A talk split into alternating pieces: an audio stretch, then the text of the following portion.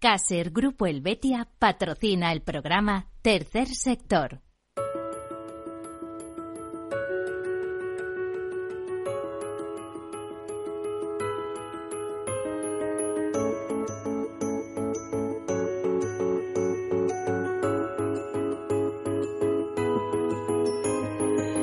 Tercer Sector, un espacio para la economía social. Un programa dirigido por Miguel Benito.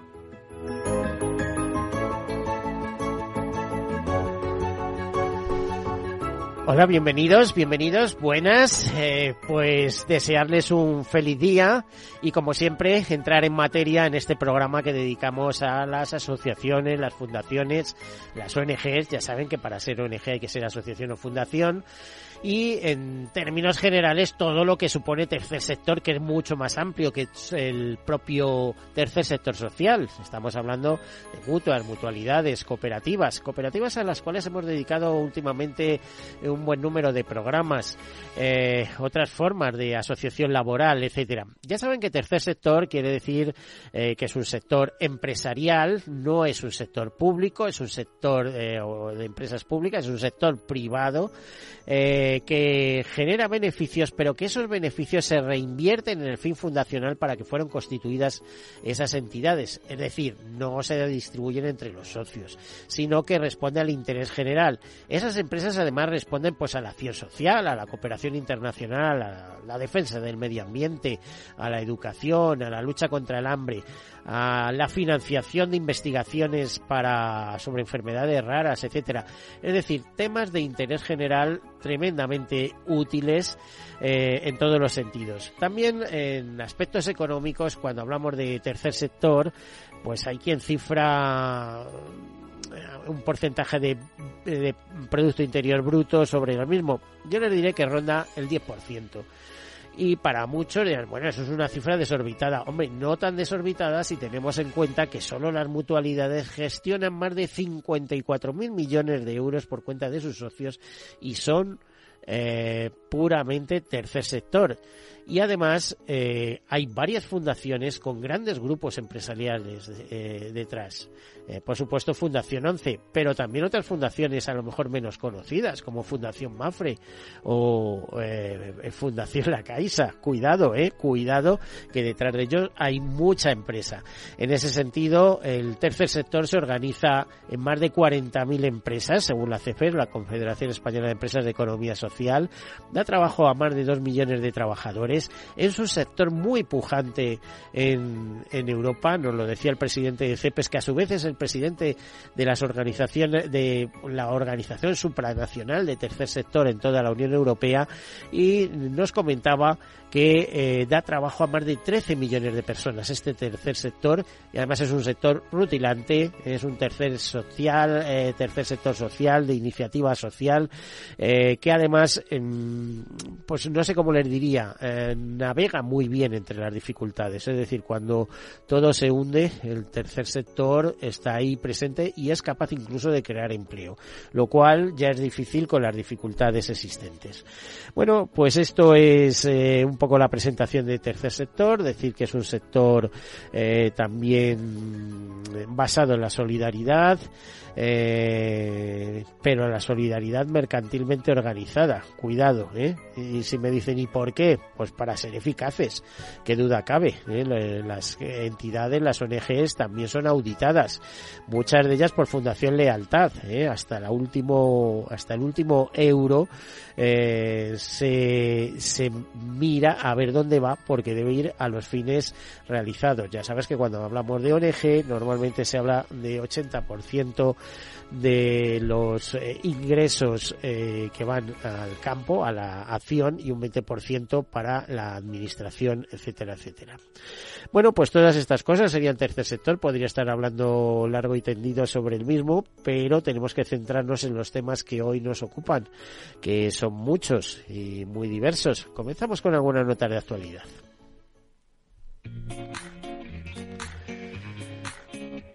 Pues el Observatorio de la Soledad No Deseada de Fundación 11 ha presentado un estudio sobre los costes del aislamiento involuntario. Eh, esa jornada contó con la presencia de Matilde Fernández, presidenta del Observatorio, Miguel Caraballeda, presidente del Grupo Social 11.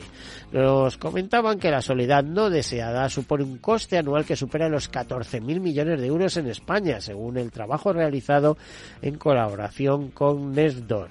La investigación la ha llevado a cabo un equipo de académicas especializados en la mediación de costes sociales de las universidades de A Coruña y Vigo.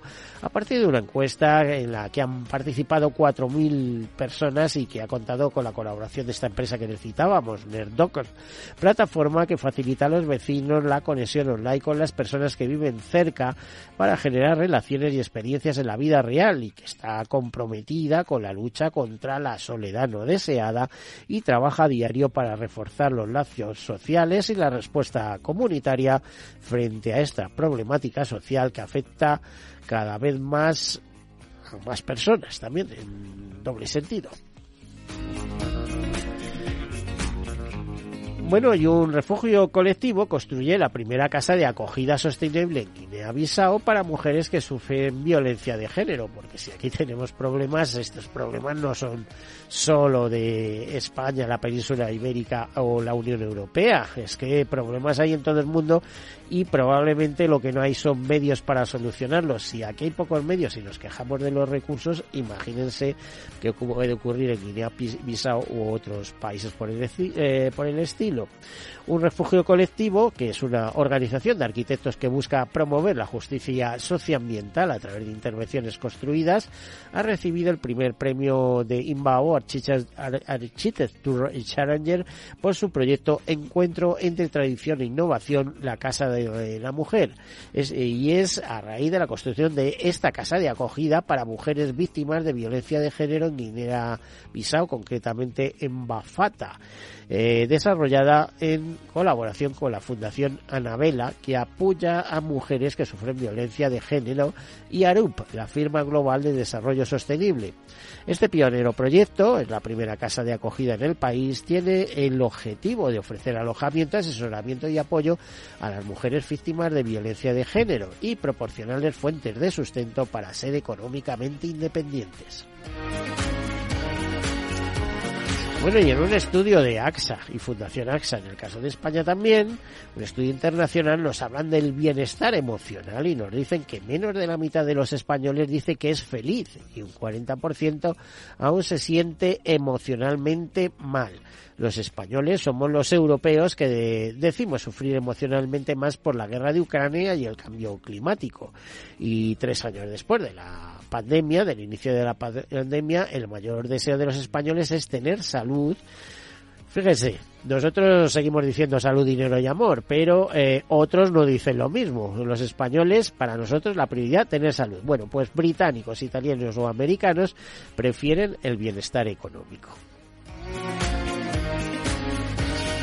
Y la Fundación Integralia, eh, o dicho de otra manera, la Fundación de Caubin Integralia, eh, eh, junto con Fujitsu España, presenta el Hub de Diversidad Digital en Málaga. Ya lo ha presentado en otras provincias, por ejemplo, no hace mucho lo hizo en, en Asturias, o este caso comunidad o provincia, como quieran llamarlo, y concretamente dentro de esa comunidad en Oviedo, Avilés y, y Gijón. También lo ha presentado en Andalucía, en Huelva, en Extremadura, Badajoz, y ahora lo lleva a Málaga. Mm, es eh, este, eh, este mm, a ver cómo diría, hub de diversidad eh, digital, lo que pretende es vencer un reto de la diversidad y la inclusión, ayudando a crear perfiles profesionales requeridos por el sector TIC entre personas con diversidad funcional, es decir, que tienen, mm, una vez preparadas eh,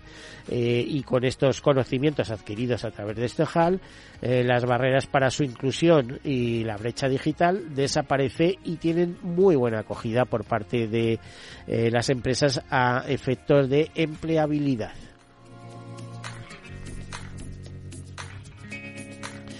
Y hace unos días conocíamos el eh, monitor de empresas de economía senior 2023 que eh, realiza el Centro de Investigación Aginomin de Fundación Mafre. Algunas cosas que nos contaban, por ejemplo, que cuatro de cada diez empresas en España ofrecen productos, servicios y precios dirigidos a los mayores de 55 años. Eh, Mafre, Fundación Mafre, ha analizado para hacer este estudio los productos y servicios de la generación senior una muestra de 182 empresas. Más del 40% de la facturación de una gran parte de las empresas analizadas proviene del sector senior. La mayoría social envejecimiento con los cuidados y la asistencia, así como la experiencia y el conocimiento. Tres de cada diez empresas tienen previsto desarrollar líneas de actividad específicas para los mayores en los próximos cinco años. Y en 20 años, ojo, tenemos que tenerlo en cuenta porque España es un país tremendamente envejecido. En estos momentos eh, la media de edad en nuestro país es de 44 años. Échenle guindas. Bueno, pues en 20 años el 44% de la población en España tendrá 55 años o más con lo cual nos podemos ir preparando eh, con todo este tipo de actividades porque van a venir muy bien.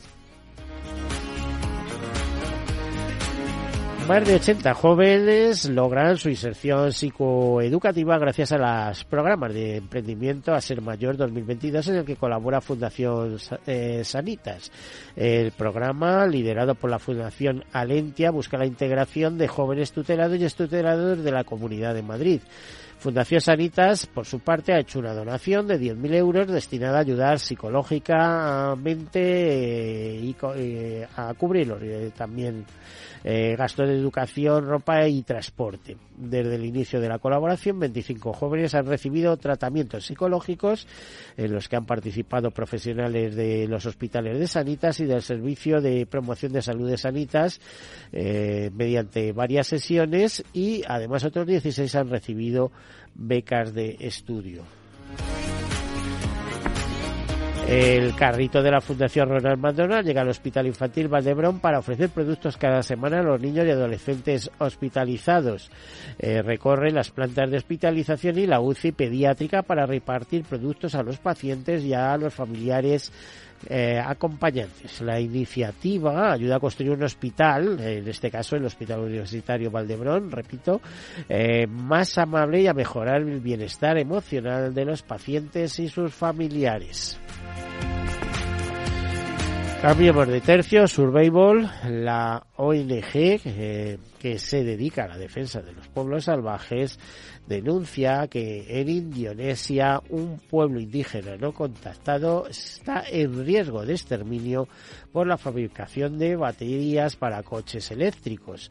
Dice que Tesla y otras empresas francesas y alemanas están vinculadas a planes de minerías para la extracción masiva de níquel. Es un gran proyecto minero en la isla de Almaera y forma parte del plan que tiene Indonesia de convertirse en uno de los principales productores de baterías eh, de coches. Bueno, pues eh, ese es el hogar, esa zona selvática es el hogar de 300, entre 300 y 500 indígenas no contactados del pueblo eh, Ongana Maniagua y si la explotación eh, minera sigue adelante no sobrevivirán a la destrucción, es decir, los convertiremos de nativos e indígenas de eso, eso en pobres de la sociedad eh, de este siglo XXI y Fundación Rastan crea el programa Botalent para promover el talento digital de personas con discapacidad. Eh, busca impulsar el talento digital del futuro con una formación eh, intensiva en metodologías digitales más demandadas por las empresas. El programa formativo gratuito ofrece oportunidades de desarrollo profesional y salarios competitivos a personas con discapacidades superiores al 33%. Bueno, y dicho todo esto, comenzamos con nuestro tema de hoy. Eh, un tema muy interesante porque vamos a hablar de un programa eh, denominado Talento Solidario que desarrolla la Fundación Botín y para eso pues tenemos a la portavoz de la Fundación Botín y responsable de Talento Solidario con nosotros, Cristina Pérez de Lema, a la que damos la bienvenida. Cristina, bienvenida. Muchas gracias, Miguel. Gracias por invitarnos. Bueno, muy bien bien, ¿qué es eh, Talento Solidario? Escuetamente. Escuetamente. Talento Solidario es un programa que está orientado a la profesionalización del tercer sector, sobre todo el tercer sector de acción social. Entonces, nosotros lo que hacemos desde la Fundación Botín es apoyar a organizaciones sociales, fundaciones o asociaciones sin ánimo de lucro, fundamentalmente pequeñas y medianas, que son de ámbito normalmente o local, provincial, a fundaciones de barrio, que realizan, que tienen una capacidad de llegada con sus beneficiarios de una forma eh, pues muy directa eh, y apoyamos a esas pequeñas organizaciones en la mejora de su eficiencia, eh, fomentando la innovación eh, y la colaboración dentro del sector. Entonces trabajamos en red con todas las organizaciones que pasan por el programa y ya pues llevamos 13 años apoyando a este sector que creemos que juega un papel estratégico indispensable ¿no? en el desarrollo mm, social de España y ya son más de 400 organizaciones las que estamos trabajando en red desde Talento Solidario. Bueno, muy bien, trabajáis en red. Y fíjate, se me estaba ocurriendo una puñetera pregunta o una pregunta un poquito difícil. Cristina, mm, vamos a ver, ¿cómo es posible que la Fundación Botín, con los recursos que tiene y todas las cosas que hace, estáis hablando que trabajáis en red con 400, no tenga mayor protagonismo social? a ver, ¿no hay, hay una falta de comunicación? Eh, yo creo que nosotros, eh, al revés, somos un canal para dar visibilidad a otros. Y de hecho, hoy en este programa nos acompañan sí, sí, organizaciones nuestras, porque por eso a mí cuando nos bueno, llamaron. que ayudáis, ¿eh? O sea, dicen nuestras. No, no, no nuestras, digo, nuestras del programa, no. no eso, del programa que, o, vinculadas al vinculadas programa Talento al programa Solidario. Talento Solidario. Y cuando nos invitaron a nosotros a contar desde Fundación Botín, eh, dijimos, hombre, pero al revés.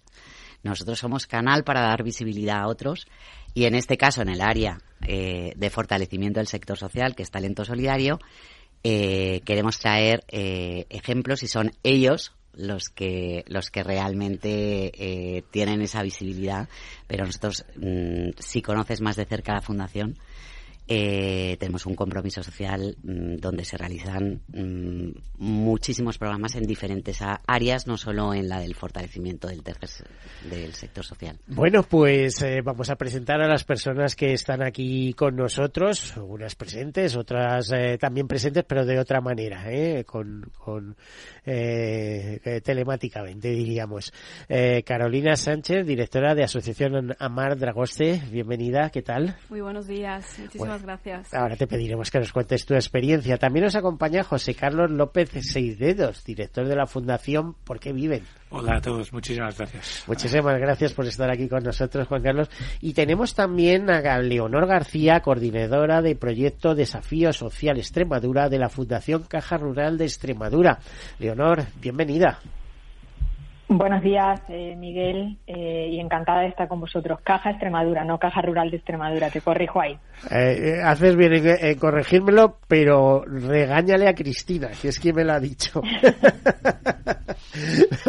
muy bien, muy bien. Bueno, bueno aclarado. Eso, eso, es decir, aclarado, aclarado, sí, está, está muy bien. Fíjate, y, y, y son testigos ellos que les he dicho, Extremadura es un nombre precioso, quiere decir algo precioso, ¿no? La, y la gente no lo conoce, ¿eh? O sea, es como una eh, autonomía marginal y tal. Viene de extremo douro, más allá del Duero, ¿no? Qué palabra más bonita, ¿no? Las estribaciones del Duero, así es. Bueno, ahí estamos.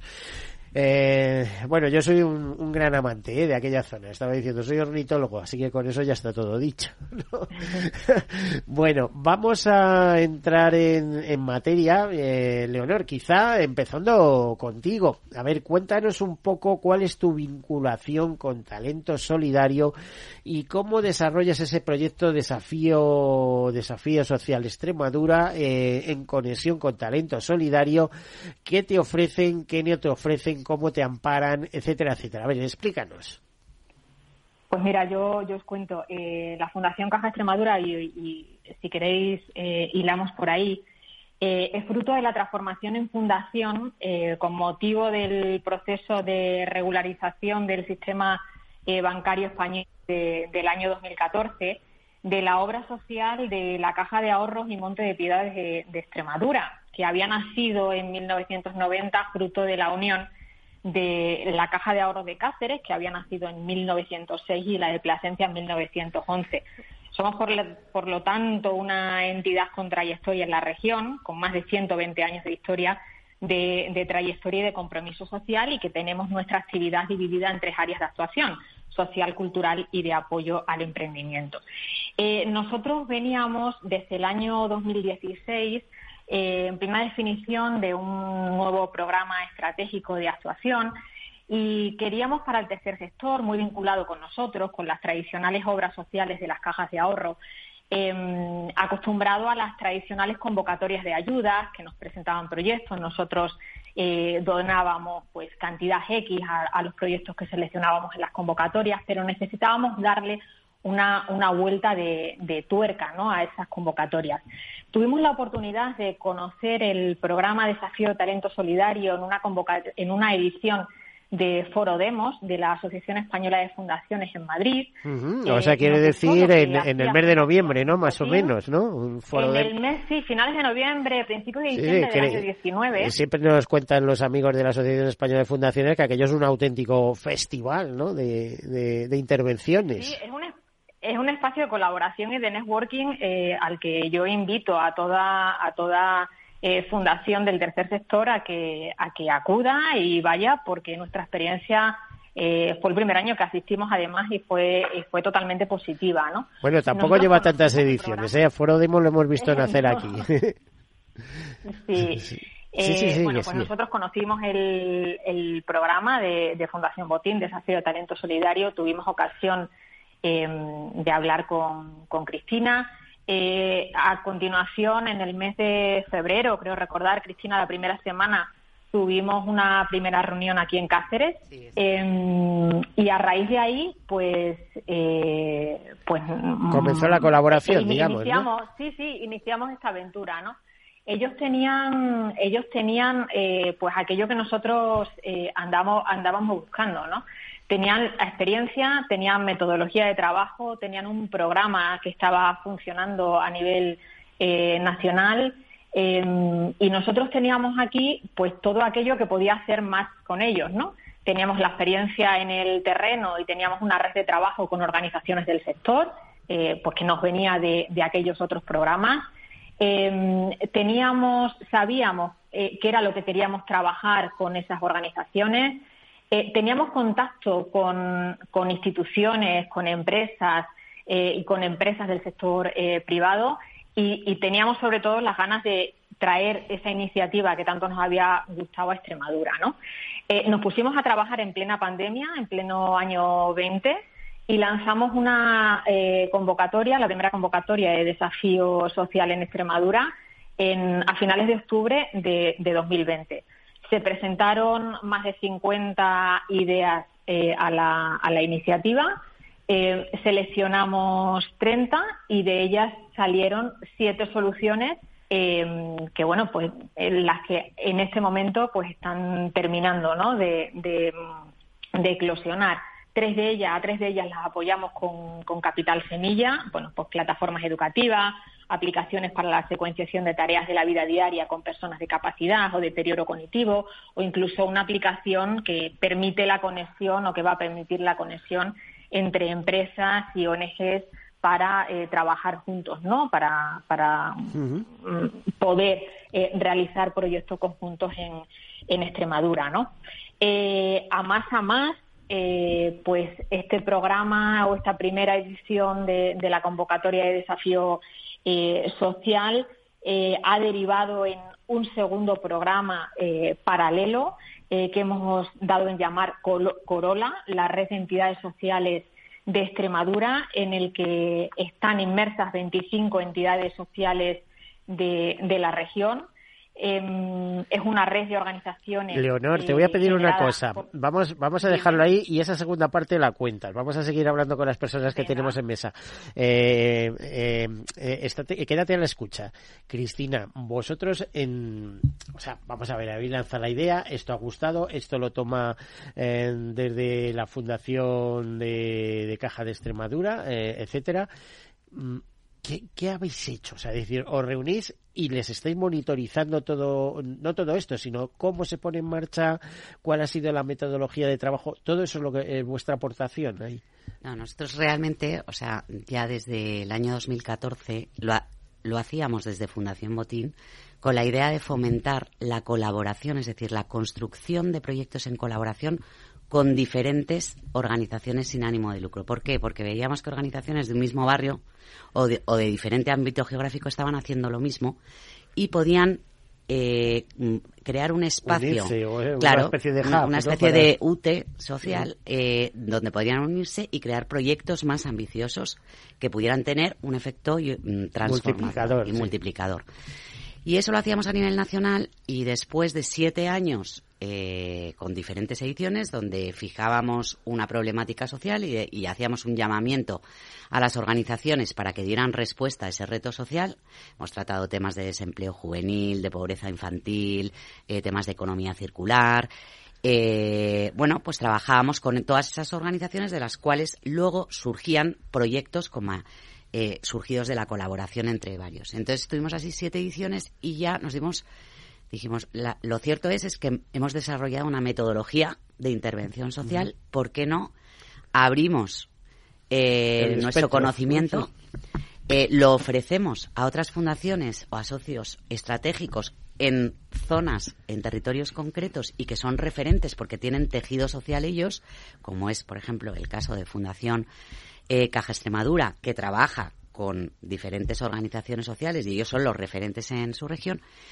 Y ellos ejecutan la iniciativa y nosotros eh, lo que hacemos es aportamos el método y de forma que el conocimiento luego se queda en ese territorio. y, y fruto de toda esa colaboración, porque abrimos una oficina de proyecto con ellos, eh, pues de todo ese trabajo conjunto que también nosotros estamos innovando y, y estamos haciendo una colaboración entre dos instituciones, eh, lo cierto es que se ha creado también una red de trabajo con todas esas organizaciones y en el fondo cumpliendo nuestra misión desde Talento Solidario, que es eh, profesionalizar y fortalecer el tercer sector en España. Eh, os presentaste, fuiste tú misma la encargada de llevar, eh, eh, de abrirte a la sociedad en ese foro Demos, que habría otras jornadas, pero en aquel momento, por ejemplo, lo que están diciendo que os conocieron en el último foro Demos, ¿fuiste tú? La que Me invitó Foro Demos a, dar una ponencia, vamos a hablar sobre el tema de, de, proyectos que hubieran surgido. llevas trabajando, ¿cuántos años llevas trabajando, por cierto? Llevamos trabajando 13 años. ¿Y tú en concreto llevas 13 años? Eh? Yo en concreto llevo 10 años. Mm. encargada de este tipo de... De este proyecto de, Talento Solidario. Bueno, vamos a abrir el espectro. Talento Solidario en muchas áreas. Por ejemplo, eh, tenemos aquí al, director de Fundación Porque Viven, eh, que está dedicada exactamente a tema de cuidados paliativos pediátricos. Exacto, lo has dicho muy bien. Trabajamos en, en cuidados paliativos pediátricos. Es un tema duro, ¿eh? Eh, sí, eso dice todo el mundo. Eso dice un tema duro, bueno, los niños, pero los papás y los familiares, madre mía. Claro, eh, es una situación complicada de, primero de aceptar y de vivir el día a día. La gente cuando habla de la, utilizar la palabra paliativos inmediatamente se va a pensar a personas mayores en proceso de final de vida, pero en el ámbito pediátrico eh, partimos de, de, la de una situación del diagnóstico de una enfermedad que no se puede curar y a partir de ahí inicia todo un proceso de vida en el que eh, lo que importa es precisamente la vida. Nosotros no, no estamos preocupados con cuánto va a vivir un paciente, un niño, una niña que tiene una enfermedad que, que no se puede curar, sino en cómo va a vivir ese, ese paciente y cómo vamos a ayudar a su familia a cuidar de él y eso es lo que hacemos en cuidados paliativos pediátricos y lo que hace la Fundación Porque Viven. Es una fundación un poco peculiar porque en el ámbito eh, de nuestras entidades del tercer sector normalmente eh, muchas organizaciones surgen desde los, mm, las personas que, que padecen una enfermedad, las personas que tienen una necesidad concreta y curiosamente, eh, esta surgió desde los profesionales que atienden a, los pacientes en cuidados paliativos pediátricos en la, en la Comunidad de Madrid. En 2008 se creó en el Hospital Niño Jesús, la unidad de cuidados paliativos, pediátricos de la Comunidad de Madrid. Fíjate, yo te decía, ¿por qué me suena? Aquí hemos hablado varias veces con el director de la eh, del, Hospital Niño Jesús, que a su vez es el presidente de la Fundación de Investigación Bio, no sé qué, de la Fundación Niño Jesús. O sea, toda una referencia. sí. sí. que además están ampliando hospital, etcétera, etcétera. ¿no? Entonces, eh, se crea esa unidad que es de referencia para toda la Comunidad de Madrid y en 2009, un año después, el director de la unidad, el doctor Ricardo Martino, que es el referente en España de, los cuidados paliativos pediátricos, eh, con sus compañeros de trabajo se da cuenta de que mm, tienen, llegan, eh, ahora os digo cómo trabajamos, ¿no? el objetivo es tener hospitalizados a los niños en sus casas que es donde tienen que estar los niños, en su habitación, rodeados de sus juguetes, en su entorno, y cuidados por sus familias, ¿no? Y dice, nos hacen falta todavía más cosas. Vamos a crear una entidad con la cual podamos eh, poner todo lo que nos falta. ¿no? Entonces, la vocación de Porque Viven es complementar el servicio público de salud, siempre, ¿eh? y a los servicios sociales por todas las necesidades que tienen las familias. ¿no? Eso nació como una asociación pequeña, muy pequeñita, llevada con, con la ilusión, las ganas y la entrega eh, desinteresada en muchos casos de muchas personas en 2014 pasó a ser eh, fundación, 2013 y, legalmente por la inscripción en 2014. Y, y, bueno, pues las personas que estaban ahí, yo no estaba, solo llegué en el 17, eh, se daban cuenta de que había que ir profesionalizando. Y ahí entró Talento Solidario. Eh, ¿Lo busquéis vosotros o ellos os buscan a vosotros? a ver, ¿cómo va en este caso yo creo que lo buscaron. Yo, como te digo, sé que cuando yo, yo cuando llegué ya estaba hecho. Es verdad, es que es la historia verdadera. Lo que sí es cierto es que gracias a, Talento Solidario se inició un proceso de profesionalización, si quieres, de la entidad. Tú has dicho antes porcentajes de distribución de gastos. Había que optimizar la gestión, ¿no? Eh, y entonces, eh, sé que llevaban varios años presentándose a Talento Solidario y en 2017 eh, la Fundación Porque Viven ganó la opción de entrar en Talento Solidario con esa con, eh, se entró, se hizo un proceso de formación y ahí me contrataron a mí como director. La aportación que hacía Talento Solidario era ayudar a Porque Viven a contratar un director para la fundación. Cristina, eh, imagino que en muchos de estos proyectos y en estas ayudas hay dinero de por medio, ¿no? Es decir, hay financiación, que al final, eh, no sé por qué, pero todas las ONGs que yo las comparo, y lo digo con todo el amor del mundo, como las órdenes mendicantes del siglo XXI, ¿eh? hacen muchísimas cosas buenas, por supuesto, pero siempre hay costes, ¿no? Eh, vosotros ayudáis en ese capítulo. Sí, ayudamos también con una ayuda económica, es, cierto. Es verdad. ¿De qué importe más o menos? Pues depende del, eh, de lo que el, el, importe económico lo fija la entidad. Es decir, eh, en el caso, por ejemplo, de Fundación Porque Viven, que lo que una de las líneas de trabajo de talento es generar empleo en el sector a través de la incorporación de profesionales que vengan de otros sectores de actividad y quieran trabajar en el tercer sector. Entonces, la Fundación Porque Viven solicitó eh, un perfil profesional del el director de la propia fundación. Nosotros abrimos una convocatoria pública profesionales en desempleo, entre los cuales se presentó José Carlos y, eh, y entonces son ellas, la, propia entidad, la que define eh, y establece el rango salarial que va a pagar a su director y nosotros cofinanciamos con la entidad una ayuda económica. Por eso te digo que las ayudas económicas que presta la Fundación Botín siempre son confinanciadas con las propias entidades y depende porque ese rango salarial lo fija la propia fundación. Te iba a decir que, que, José Carlos casi tendría que pagar, porque tiene una cara de felicidad, o sea, es decir, le gusta su trabajo hasta decir basta. ¿eh? Yo no sé lo, que ganará, pero el retorno emocional tiene que ser tremendo. Ya sabes que en el tercer sector, salvo determinados ámbitos muy, muy, muy pequeños, no, eh, siempre se paga, yo siempre se lo digo, porque ahora mismo tenemos 16 profesionales contratados eh, en la fundación y creo que nunca es suficiente lo, lo, lo que se paga a una persona que trabaja más horas de las que vienen en el contrato.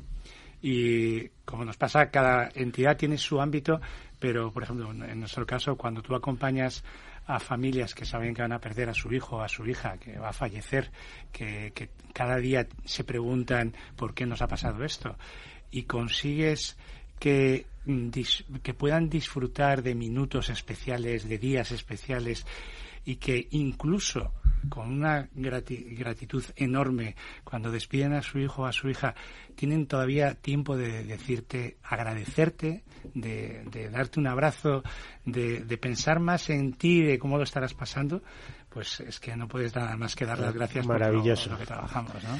Bueno, vamos a cambiar de tercio porque nos vamos a otro lado. Tenemos también aquí eh, representando con nosotros a la directora de la asociación Amar Dragaste, Carolina Sánchez. Carolina, hola, bienvenida. Muchísimas gracias. A ver, ¿de qué va esto? ¿Eh? Porque tiene un nombre un poco exótico. Sí, sí cuesta al principio. Yo digo, ¿por qué le pusimos ese nombre? pero tiene un porqué, pero tiene, tiene, un porqué. La organización nace en el año 2010 eh, con el objetivo de luchar contra todas las formas de esclavitud y nos hemos especializado en la trata de personas. En ese momento, en el año 2010, un porcentaje altísimo de mujeres que estaban siendo prostituidas, que estaban siendo traficadas, era desde Rumanía. Entonces, en todas las preguntas que yo me hacía de por qué, porque yo estuve en el origen, soy cofundadora de la organización, eh, ¿qué, está pasando? Entonces decidí iniciar una investigación, viajar muchísimo a Rumanía, entender el contexto, entender la cultura y en medio de las calles donde las mujeres estaban siendo explotadas sexualmente, una de ellas me dijo que dragoste era una palabra muy importante para ellas, que significa amor. Entonces se quedó en ese momento, en ese valor, pero evidentemente con el problema tan grave que tenemos en España con respecto a la trata de personas, atendemos a mujeres de todos los países, prácticamente de los cuatro continentes, porque a día de hoy España es el primer país de Europa de destino de trata de personas y el tercero en el mundo con mayor consumo de prostitución. Por lo tanto, tenemos un grave problema en España de vulneración de, derechos humanos y de esa manera nace la, la organización. Madre mía, ¿y qué hacen las autoridades al respecto? Porque vamos, o sea, sí, ni está regulada ni no está regulada, hay una alegalidad, podemos decir. Exacto pero yo no conocía esas cifras de desmadre que estás citando, vamos. Exacto, tenemos un problema muy grave, de hecho, por una parte por el consumo de prostitución que hay en España, por otro lado por lo que bien comentas de la alegalidad. A día de hoy la prostitución sigue siendo alegal en España. Sí que es verdad que están sobre la mesa varias posibles leyes, una ley integral contra la trata, una ley abolicionista, pero todavía no hay nada. Eh, que haya salido a la luz, entonces pues seguimos en esa alegalidad que no ayuda, ¿no? No ayuda en este problema tan grave que tenemos. Fíjate, eh, no me resisto a contarte una anécdota de en, un viaje que hice a Rumanía con, con la familia, etcétera, y es que en, en una pequeña ciudad, es que no me acuerdo ahora mismo cómo se llama, pero vamos, donde eh, Drácula, no me acuerdo cómo se llama esa ciudad, em, eh, había una mujer vendiendo unos cuadros eh, muy bonitos, eh, no era ni puestecillo, ¿no? Los vendía en la calle, pues, igual que ellos, pues te venden otros.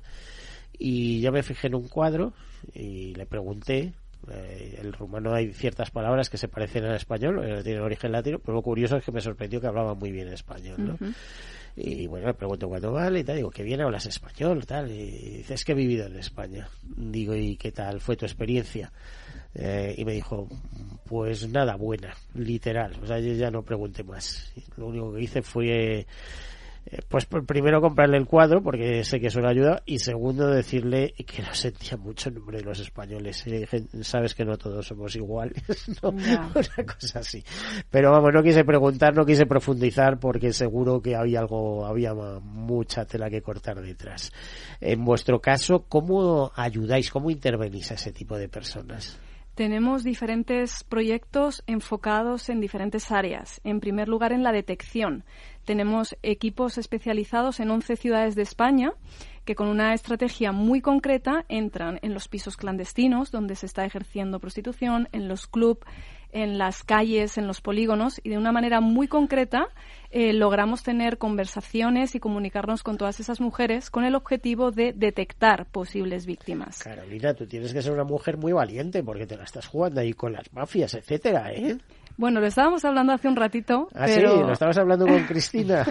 Cristina y yo estábamos ahí hablando acerca Cristina, ¿vosotros cómo apoyáis a esto? Porque es una mujer valerosa. Nos ha ayudado mucho, Cristina. Por eso están en Talento Solidario, eh, sobre todo como organización, porque eh, lo que te sorprende, Carolina, ¿ahora cuántos sois como organización? Ahora de staff somos 28 personas. 28, pero ellos cuando entraron en Talento Solidario... Pues seríamos como seis. Seis personas, o sea... O sea que gracias a eso ha podido crecer la organización y más que tiene que crecer porque la necesidad existe, ¿no? Así es. Así que tenemos eh, un programa que se llama Acompaña, que detectamos víctimas. Una vez que la mujer logra salir de esa situación de explotación, tenemos recursos residenciales con un apoyo integral en todas las áreas, porque de veras, cuando una mujer ha vivido una situación de trata, es como si nos pudiéramos imaginar una vasija preciosa, valiosa, que vale muchísimo dinero. Imagínate que la tiras contra el suelo y la rompes en mil pedazos. Sí, un jarro roto, ¿no? Eso, sí, sí, pues volver a reconstruir cada pieza en su lugar. Ese es el proceso de recuperación. Nos enfocamos en la libertad, en vida a vida, que cada una vuelvan a ser las dueñas de su vida, de su proceso y que cumplan sus sueños. Y estamos muy enfocados en la inserción, en que cada mujer logre recuperarse y cumplir esa meta que tenía cuando quería viajar a España. Concretamente, vosotros cómo contactáis con el, el programa Talento Solidario de la Fundación Motin. Pues presentamos un proyecto en realidad sin conocer mucho, pero dijimos sin saber dónde os metíais, ¿no? Pues en realidad lo típico que investiga, saber quién nos puede ayudar en medio, porque trabajábamos muchísimo, pero claro, nos faltaban muchas manos. Y pues decidimos presentarnos al proyecto y pues salió muy bien. Eh, pues fuimos aprobados e iniciamos un proceso que, como bien hablábamos, fue profesionalizar mucho el trabajo que estábamos realizando.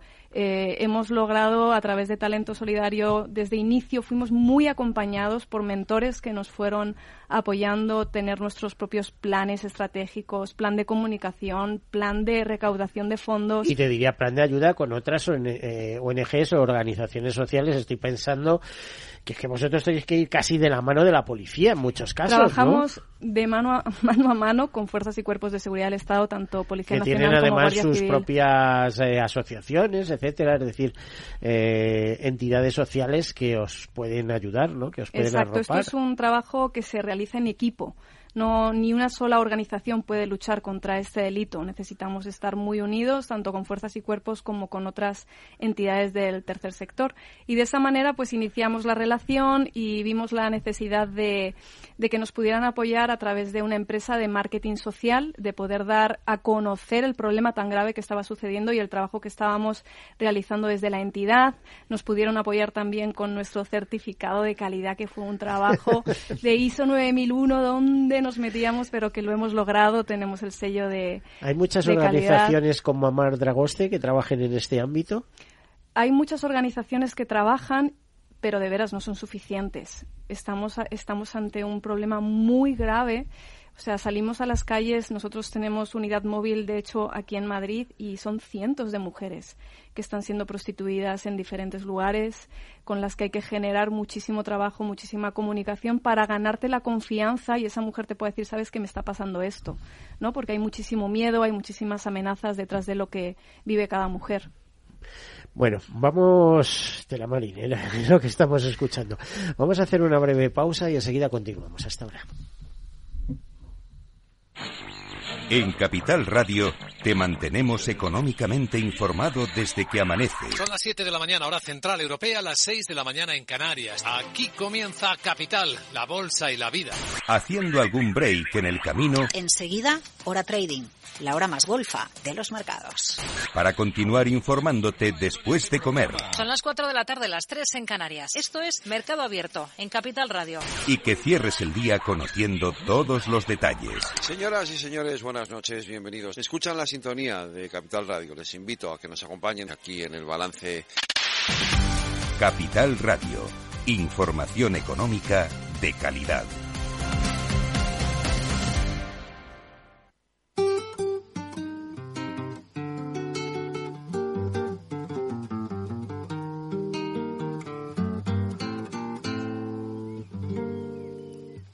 su café, cómo estuvo su agua y panela. Qué buenas arepas las que prepara doña Rubiela. ¿Qué tal el ajiaco con el frío de la mañana? y el sabor de la papa que traje fresquita y de la sabana. Discúlpeme si interrumpo su desayuno. Para salir de las dudas es el momento más oportuno. Dígame usted si conoce la molienda o el azúcar es solo una bolsa que le compran en la tienda. Y cuénteme qué sabe de su tierra, cuénteme qué sabe de su abuela, cuénteme qué sabe del maíz, o acaso ha olvidado sus antepasados y su raíz. Dibújeme el árbol del cacao, mientras se toma ese chocolate con pan tostado Dígame su merced, ¿qué sabe del asadón? Ese es el que le trae a usted las sopitas al cucharón. Y cuénteme, ¿qué sabe de su tierra? Cuénteme, ¿qué sabe de su abuela? Cuénteme, ¿qué sabe del maíz? ¿O acaso ha olvidado sus antepasados y su raíz?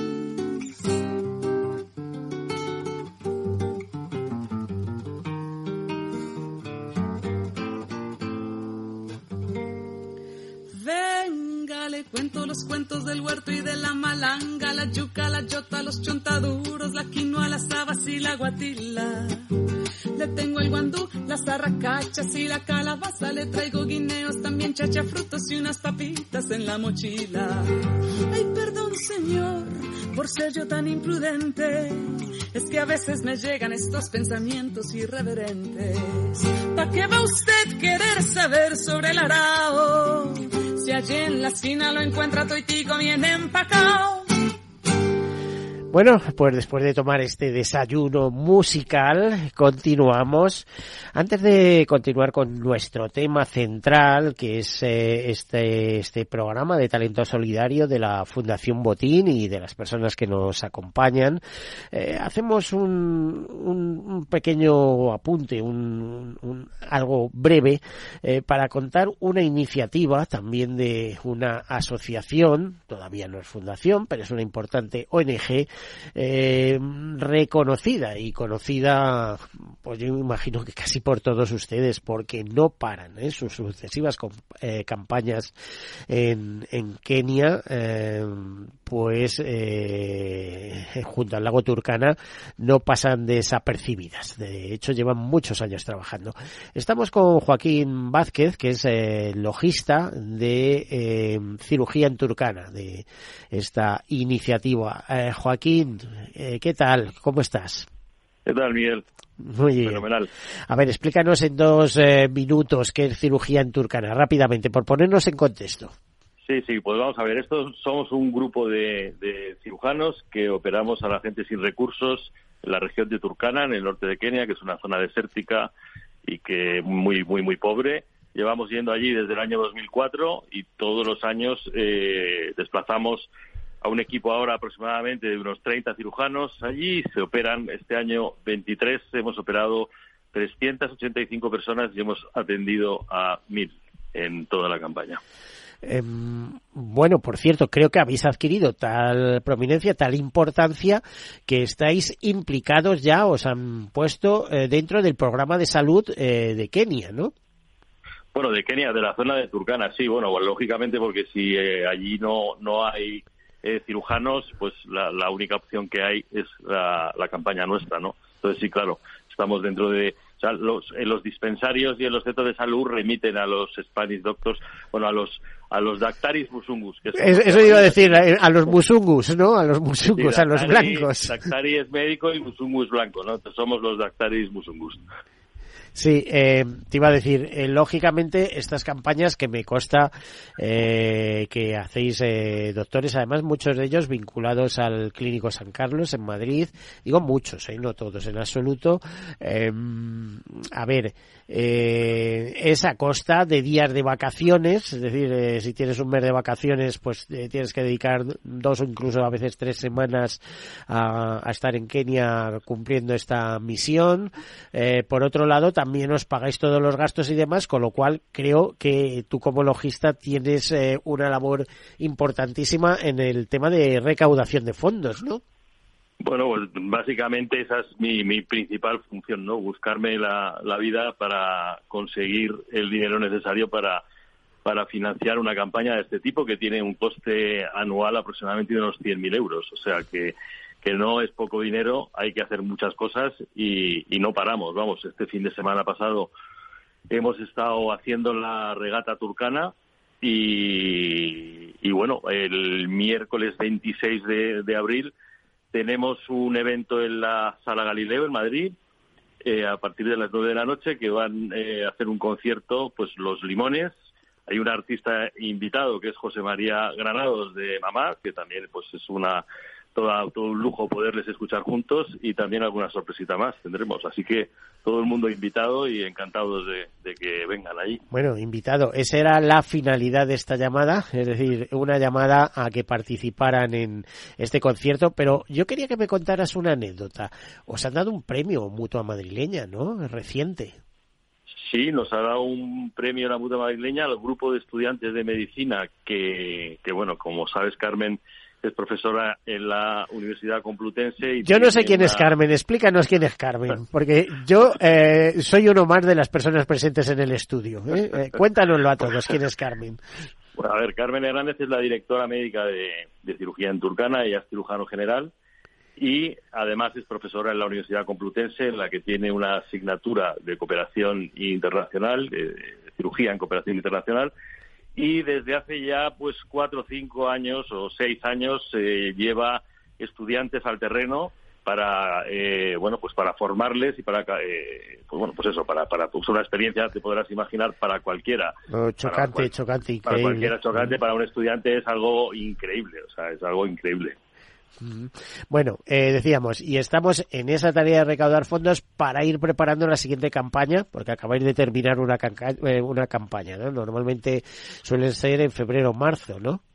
Exacto, pues estamos preparando ya la del 24 y, para eso pues no, no paramos de, de hacer cosas, o sea, estamos eh, constantemente organizando eventos para para recaudar fondos. Espérate un, segundito, Joaquín. ¿eh? Vamos a aprovechar ya que tenemos a gente importante en el estudio.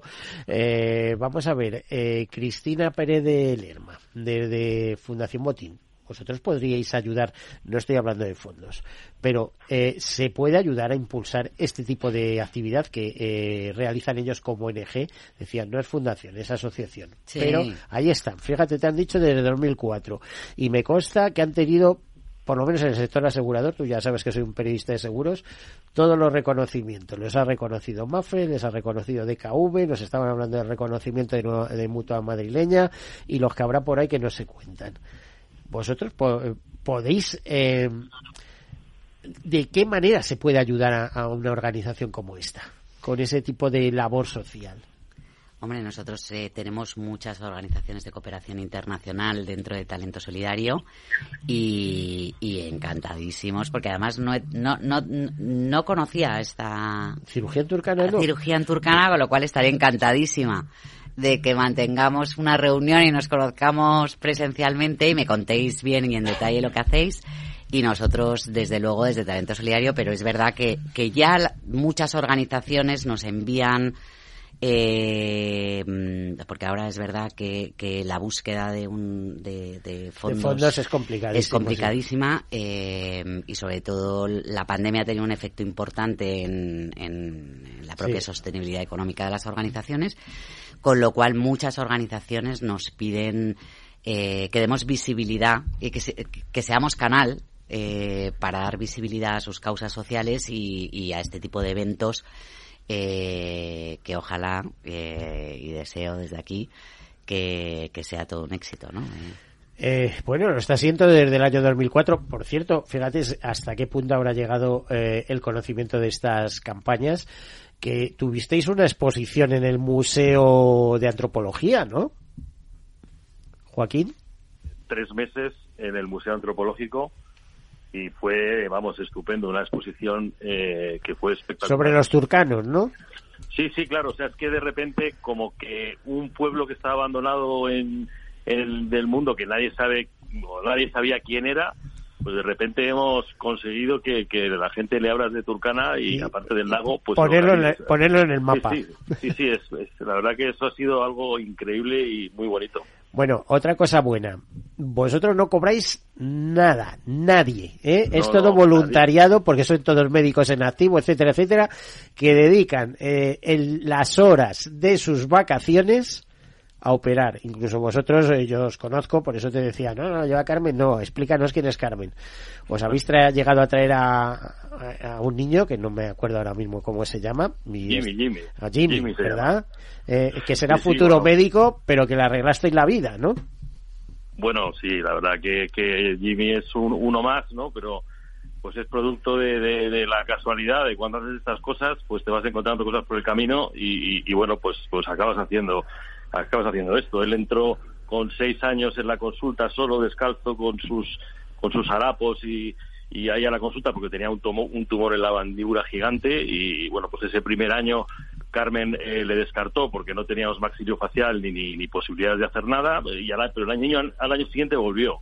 Y ya Carmen paró, preguntó, ¿y tú de dónde está tu madre? Pues mi madre ha muerto, ¿y dónde vives? No, vivo en la calle, ¿no? Y bueno, pues ahí eh, empieza toda esta historia, nos lo, llevamos con los misioneros, lo escolarizamos, tres años después conseguimos traerle a España, operarle, y bueno, es nuestro hijo. bueno, pues ya está todo dicho, es emocionante. A ver, eh, Joaquín, vuelve a repetirnos esa iniciativa para recaudar fondos y quien quiera que se apunte. Ahí están los limones cantando, porque además eh, vosotros tenéis mucho mucho feeling con algunos músicos eh, destacados que os apoyan en esta labor de recaudar fondos, ¿no? Hombre, eh, hicimos, nos llevamos a, a Santi el batería de los secretos allí, hicimos un vídeo con los secretos y con los niños de Turcana, con la garra de Tami María, que es un vídeo precioso y, que ha tenido un éxito espectacular, ¿no? Y sobre lo que me decías, eh, para la semana, para el miércoles 26 de miércoles 26 de abril en la sala Galileo a las 9 de la noche tenemos a los Limones, a José María Granados de Mamá y alguna sorpresita más que estamos. Eh, el Santil de los Secretos también estará y alguno más. Bueno, pues queda dicho, si tenéis eh, nuestros oyentes, alguno tiene interés en saber más de cirugía intercana, simplemente entres en Google y ver eh, algunos vídeos eh, pues preciosos, desde las canciones que hay allí dedicadas hasta hasta ver cómo, cómo actúan sobre terreno, con, con todo el mérito del mundo. Muchísimas gracias, Joaquín. Muchísimas gracias a vosotros. Gracias, Un saludo, hasta luego. Un abrazo. Bueno, pues aquí continuamos, Cristina. Hemos hecho un punto y aparte, pero para que veas que también hay muchas iniciativas por ahí sueltas.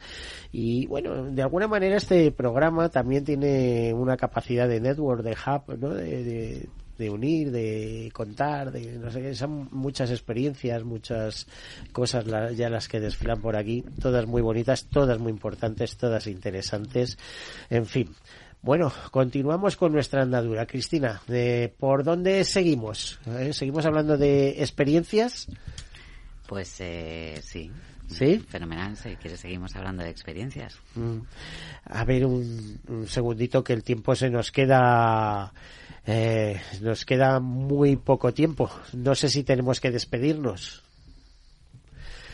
Pues casi, casi. Eh, a ver, eh, José Carlos, en menos de un minuto, ¿cómo, ¿cómo valoras todo esto, vuestra colaboración con ese programa de talento solidario y Fundación Botín? Eh, pues mira, lo que te dije antes, nos han, ayudado a, nos han ayudado a profesionalizar la entidad a hacer mejor gestión y optimizar los recursos que tenemos y a diseñar planes que se pueden llevar adelante y no solo desde que yo ingresé en 2017 en la fundación, sino que ahora nos han dejado repetir y estamos, nos están ayudando a contar lo que hacemos para que la gente sepa lo que son los cuidados paliativos pediátricos. Vale, Carolina Sánchez, a ver, desde tu punto de vista, Asociación Amar Dragoste. Pues de la misma manera ha sido un proceso precioso. De hecho, aprovecho este lugar para darte las gracias. Hemos podido profesionalizar, tenemos el certificado de calidad, tenemos nuestra web que puede comunicar perfectamente todo el trabajo que realizamos. Así que ha sido espectacular el proceso. Gracias por acompañarnos, por ayudarnos a digitalizar toda la organización. Ha sido un proceso precioso. Gracias. Bueno, pues tenemos que marcharnos, así que damos las gracias a Cristina Pérez de Lerma, portavoz de la Fundación Matini y responsable de esta eh, línea de actuación de talento solidario tan, eh, tan interesante como estamos escuchando. Eh, Carolina Sánchez de Asociación Amar Dragoste, directora de esta asociación. Gracias por participar con nosotros. También a José Carlos López Seisdados, directora de Fundación Porque Viven. Y a Leonor García, que nos está escuchando, de eh, eh, coordinadora del proyecto Desafío Social Extremadura de Caja de Extremadura, a todos ellos. Muchísimas gracias. A todos ustedes nos dejamos con esas campanas para la salud de Fundación eh, eh Fundación lo dejamos. Hasta luego, feliz semana. Venga, disfruten.